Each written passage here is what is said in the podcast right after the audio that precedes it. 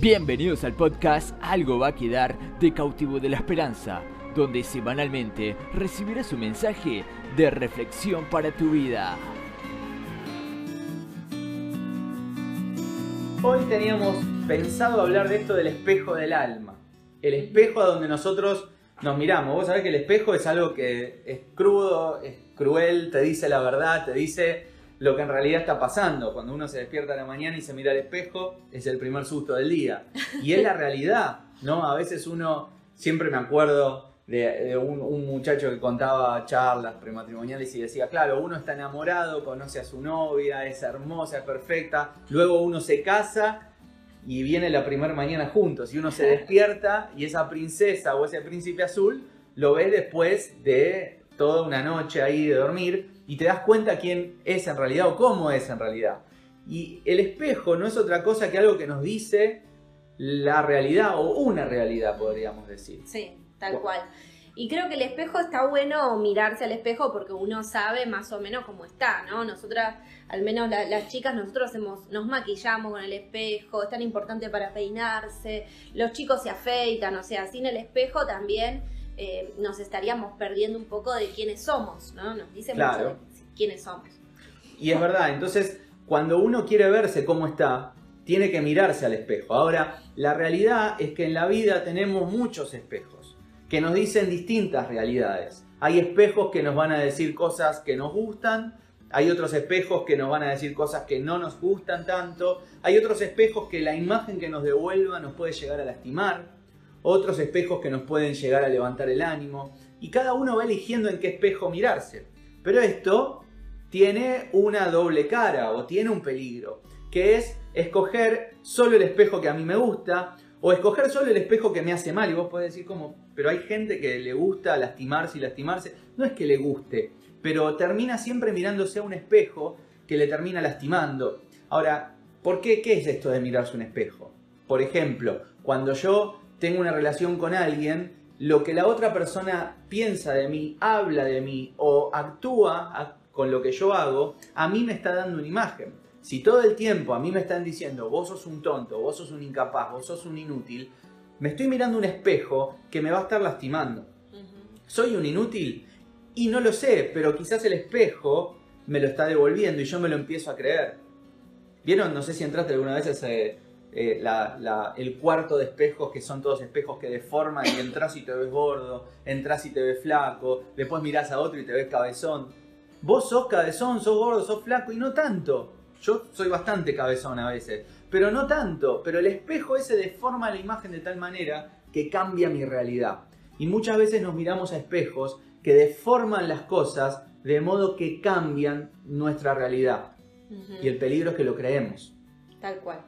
Así que queríamos hoy charlar un poco de estas cosas para poder identificar a ver si nos estamos mirando los espejos correctos en nuestra vida, si estamos dándole mucha bolilla a un espejo y poca bolilla a otro, y si hay algún espejo que en realidad diga la pura y exclusiva verdad.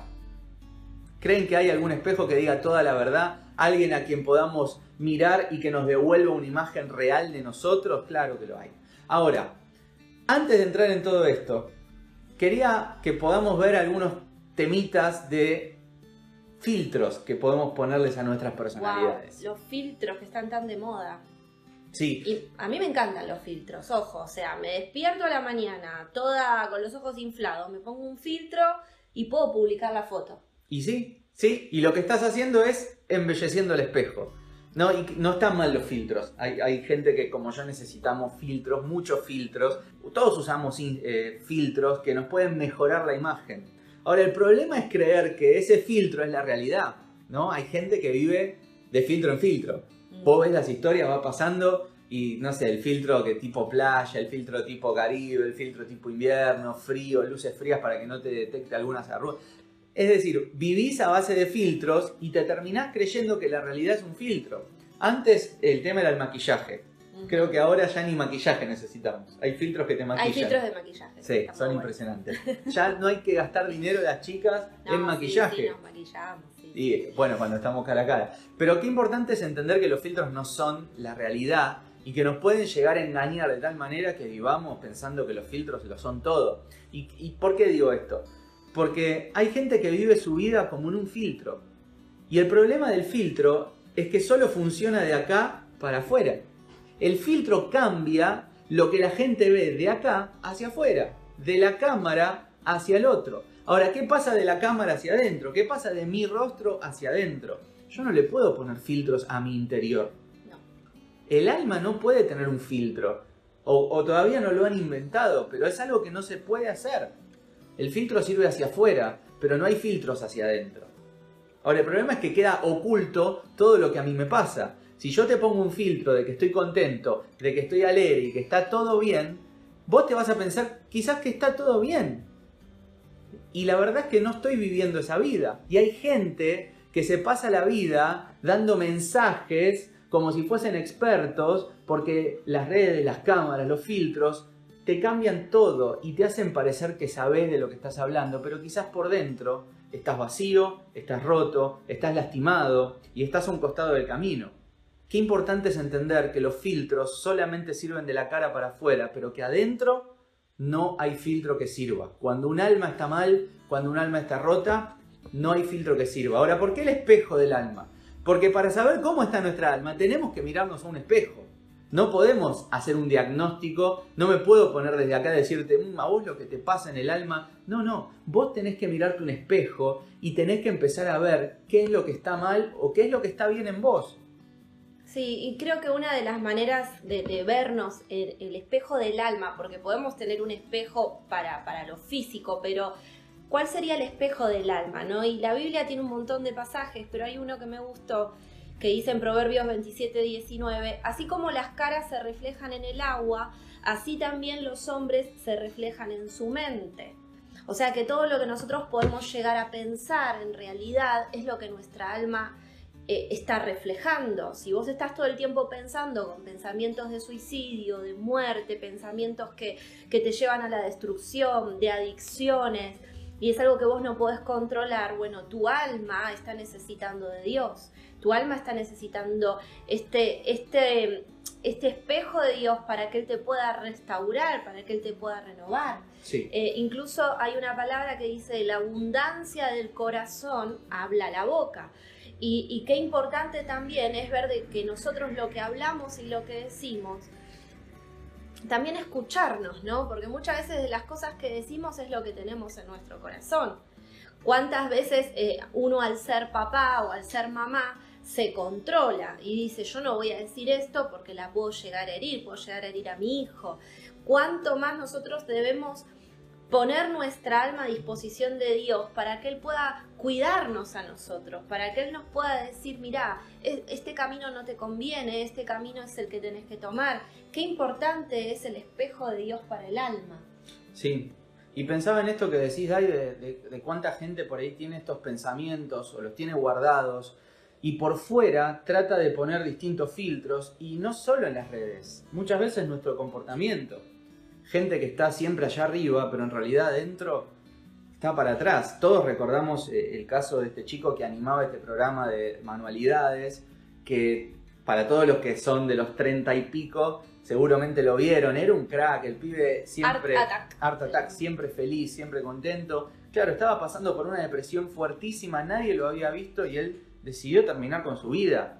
Cuando todos creíamos que era feliz. Sí, o Robin Williams también, que Robin Williams, el que hizo Patch Adams, él eh, es re gracioso y él eh, se suicidó, algo tremendo. Claro, porque con toda la pasión que él hacía reír a la gente, eh, el vacío que él tenía adentro cuando se entera que estaba enfermo, lo llevó a una depresión que de la que no pudo salir.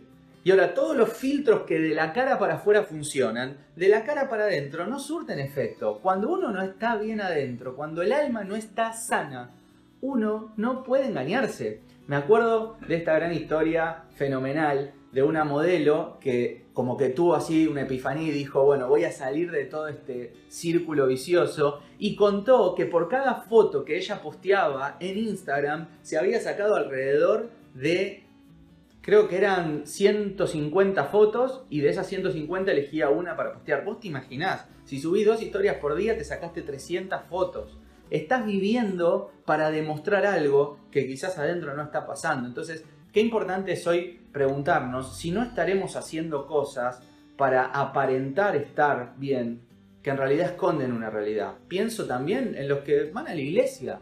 Vos sos el más bueno, sos el mejor, estás siempre de buen humor, siempre tenés una palabra para alguien, siempre estás aconsejando a todos, pero cuando se trata de tu vida, no sabes dónde está el norte. Y no está mal ser buen amigo, no está mal querer aconsejar a todos. Lo que está mal es querer tapar algo que está ahí, porque es una bomba de tiempo y en un momento revienta. Entonces, qué bueno es poder mirarse al espejo del alma. Sí, y saber que Dios lo que quiere en este tiempo es que vos puedas abrir tu corazón, que vos puedas decirle a Dios, Dios me pasa esto. A veces pensamos que por ser cristianos no nos podemos permitir estar mal o no nos podemos permitir sentirnos tristes o agobiados. Y es una gran mentira, es una gran mentira eso, porque al contrario, si leemos la Biblia, vemos un montón de personajes de la Biblia que estaban con Dios hace mucho tiempo y se sentían frustrados, se sentían mal, se sentían en desiertos.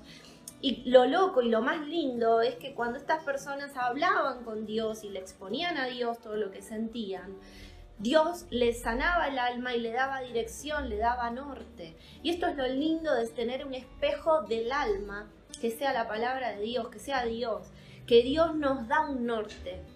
Aquel que, que no conoce a Dios dice, esto están locos, ¿cómo van a pensar que Dios le va a hablar? Dios habla, Dios habla a través de su palabra y Él es real y Él es él es nuestro Padre y Él nos quiere direccionar. Así que, mira, hay un pasaje que a mí me encanta, que es llevar las cargas los unos con los otros. Y a veces uno se guarda, ¿no? Y dice, esto no lo voy a contar porque me pasó a mí, no se lo contás a nadie y te lo guardás. Cuando la Biblia nos enseña que si yo le cuento a algún amigo, algún hermano de la fe que me puede ayudar, me va a ayudar a levantar. Y dice que las cargas las llevamos entre los dos. Que no es otra cosa que lo que vino a plantear Jesús. Cuando a mí me preguntan qué es el cristianismo, qué, qué representa o cuál es el fundamento del cristianismo, y es básicamente dejar de intentar hacer cosas yo y dejar que Jesús las haga por mí. Porque Jesús cuando tuvo que venir a anunciar algo, Él no dijo, bueno muchachos, prepárense, vamos a hacer un entrenamiento, vamos a ayunar 45 días y los mejores, los más fuertecitos me los llevo al cielo. Él lo que dijo es todos los que estén rotos, todos los que estén cansados, todos los que ya no puedan más de trabajar, los fracasados, los que hayan intentado y no hayan podido, vengan a mí, que yo los voy a hacer descansar. Traten de llevar mi yugo, traten de llevar mi cruz, traten de seguirme a mí.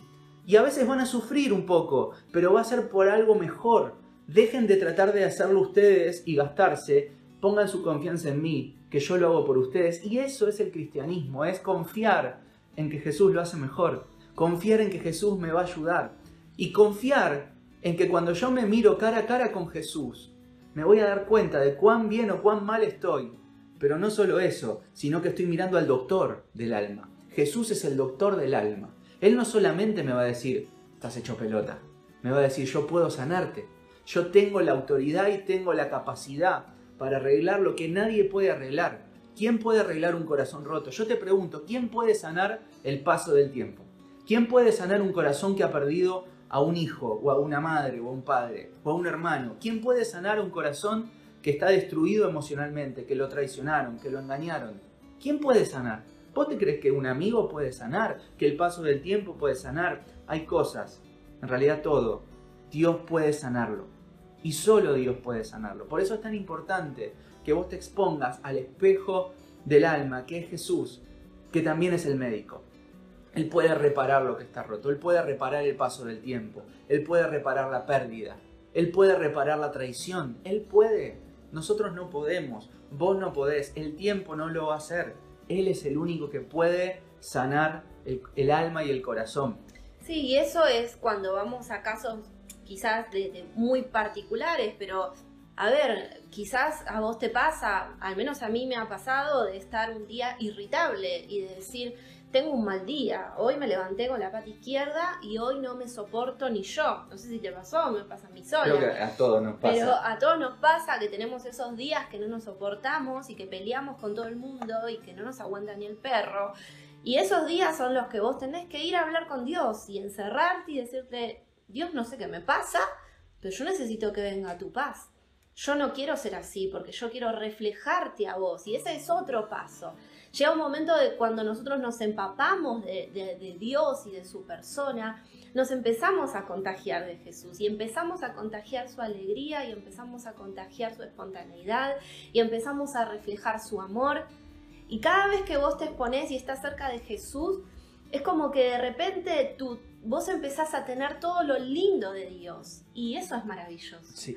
Entonces, yo te animo a que en este tiempo, si vos te sentís así, si te sentís irritable, o estás encerrado, no aguantás más la cuarentena y vos decís, no, no soporto más, no soporto ni a mis hijos, ni a mi esposo, encerrate a hablar con Dios, ponete una alabanza que te guste y empezá a decirle a Dios, yo necesito que traigas paz a mi casa, que traigas tu Espíritu Santo, necesito...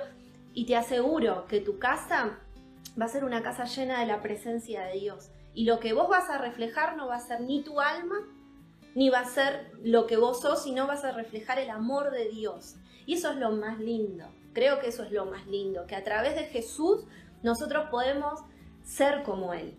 Y eso es todo un desafío. Sí, la realidad dice que si uno tiene el corazón lastimado, va a salir algo que lastima. Como decía Dai hace un rato, de lo que hay en el corazón vas a hablar. Si yo estoy dolido, voy a pedir todo el tiempo restitución y voy a juzgar a otros y voy a eh, herir a otros, si yo me siento que soy poca cosa, voy a estar por todos lados dando lástima. Si yo me siento que soy superior a todos, voy a estar humillando a todo el mundo. Si yo tengo un corazón sano, voy a tener relaciones sanas.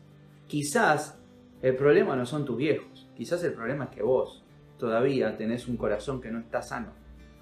No, siempre me contestan mal, todos me contestan mal, todo el mundo está en tu contra. Quizás es uno que necesita hacer las paces consigo mismo en el interior y decir, necesito que Jesús me sane, necesito tener sano el corazón. Quizá no es que todo el mundo está en tu contra. Ahora, ¿qué pasa cuando uno se encuentra esta realidad? Y ahí tenés que pedir ayuda. Y me gusta Pablo que dice que nosotros, todos los que ahora conocemos a Jesús, podemos mirar cara a cara al Señor. Y en ese cara a cara de mirar al Señor, mientras lo estamos mirando, dice Pablo, el Señor nos va a estar sanando cada vez más nos va a estar siendo parecidos a Él. Entonces lo que Pablo nos está diciendo es que mientras vos pones tus ojos en ver a Jesús, Él te va a ir transformando. Un día lo mirás, Él te transforma. Otro día lo mirás, Él te vuelve a transformar. Y cada día que pasa, Él va haciendo una obra nueva. ¿No? Y esto se lo digo para los que todavía siguen luchando con un mal carácter. No es que de un día para el otro va a cambiar todo. A veces necesitamos exponernos, pero qué bueno es que cada vez que miras a Dios, Él te va a ir transformando cada día más. Y como decía Dai, vas a ir reflejando también lo que Dios hace en tu vida. Otros van a verlo y vas a ser el espejo de otros.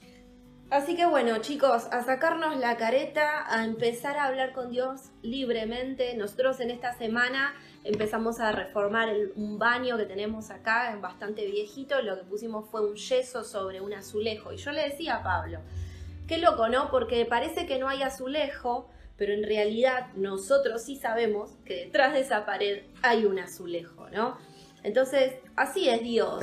él nos conoce, Dios sabe qué es lo que hay bien en el fondo de nuestro corazón y nosotros no le podemos mentir a Dios. Así que aprovecha esta cuarentena para ponerte a cuentas con Dios, para poder hablarle, para conocerlo, para que saque de vos todo aquello que no está bueno y, te gustaría cambiar y que se lo presentes. Y él es, él es fiel y Él es bueno y Él te va a hacer cada día más hermosa, más hermoso. Así que bueno, quiero darte un secreto todos tenemos cosas que cambiar. Cada día se forman nuevas suciedades. Como se te ensucia el espejo del baño, así se te ensucia el corazón y el alma. Y cada día tenemos que ir a la fuente de agua limpia. Si te gustó el podcast, puedes seguirnos en nuestras redes sociales como Instagram, Facebook o YouTube, encontrándonos como Cautivo de la Esperanza y de compartir este mensaje con tus conocidos que también pueden necesitarlo.